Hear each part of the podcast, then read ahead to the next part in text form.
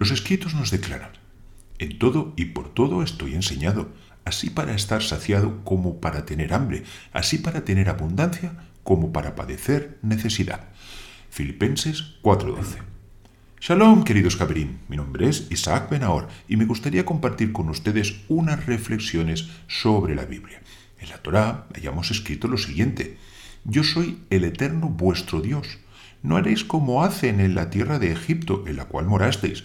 No haréis como hacen en la tierra de Canaán, a la cual yo os conduzco, ni andaréis en sus costumbres. Levítico Vaikra 18, 2 y 3. Anticipando la medicina a la enfermedad, Dios advierte a los hijos de Israel sobre los peligros que entraña imitar el comportamiento de los demás pueblos. Dicha declaración englobaría dos paradigmas muy distintos. Cuando eran moradores de la tierra de Egipto, los hebreos fueron oprimidos, esclavizados e incluso masacrados.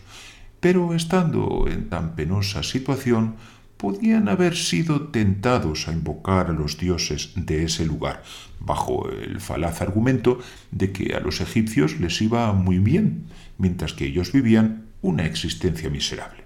Sin embargo, en la tierra de Canaán su situación sería totalmente opuesta. Pasarían a ser dueños de casas, campos y viñedos, pudiendo así emprender una vida próspera.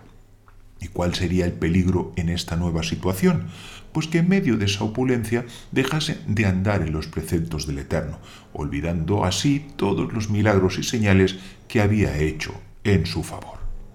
A continuación, la Biblia nos expone una serie de normas centradas en la pureza sexual para acabar afirmando, porque todas estas abominaciones hicieron los hombres de aquella tierra, que fueron antes de vosotros, y la tierra fue contaminada, no sea que la tierra os vomite por haberla contaminado, como vomitó a la nación que habitó antes de vosotros. Levítico Falcra 18, 27 y 28. Y aquí cabría preguntarse, ¿Cuál de las dos situaciones era la más proclive a la transgresión? ¿La de amargura y hastío o la de comodidad y opulencia? Para empezar, resultaría muy triste que para vivir una vida recta el ser humano necesitara de continuas reprimendas. De hecho, según la Biblia, es posible compaginar una vida próspera con una buena relación con Dios. Como fue dicho, la bendición del Eterno es la que enriquece y no añade tristeza con ella. Proverbios Mishle 10:22. De hecho, en nuestra anterior cita leíamos como vomitó a la nación que habitó antes de vosotros, donde el verbo vomitó en hebreo ka'a está en pasado. ¿Acaso ya habían sido expulsados de la tierra los pueblos cananitas? Es obvio que para Dios no existe el tiempo y llama a las cosas que no son como si fuesen según leemos en Romanos 4.1. Pero en nuestro plano terrenal precisamos ejercitar la fe para poder ver por anticipado el cumplimiento de las promesas divinas.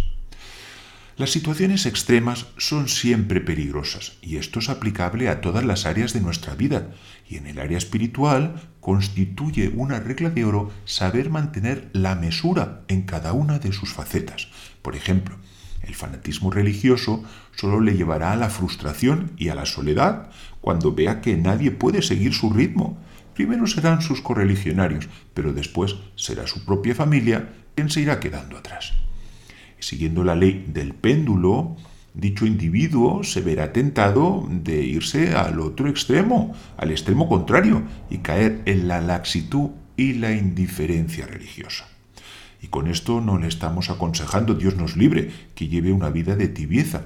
Todo lo contrario, el camino del medio es el que le llevará al verdadero shalom, que es un concepto de completitud y también de equilibrio.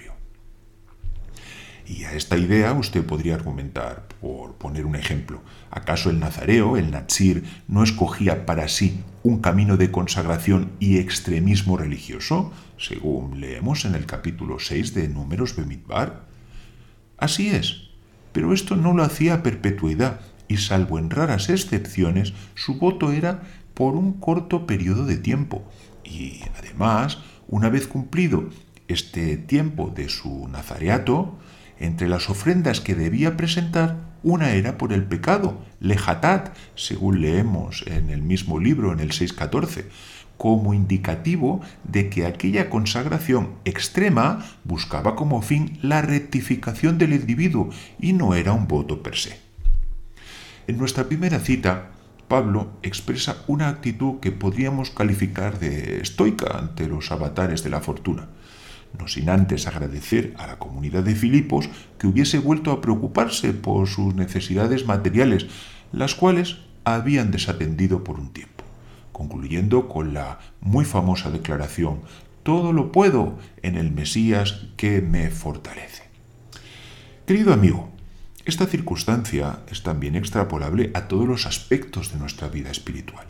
En momentos de opresión y carestía debemos acercarnos a Dios con amoroso apego, sin caer en la trampa de querer parecernos a nuestros opresores y cuando todo nos sonríe, lejos de relajar nuestro servicio divino, debemos aprovechar esa circunstancia para dedicar más tiempo a los aspectos espirituales de nuestra vida, sin dejarnos arrastrar hacia la laxitud y la autocomplacencia.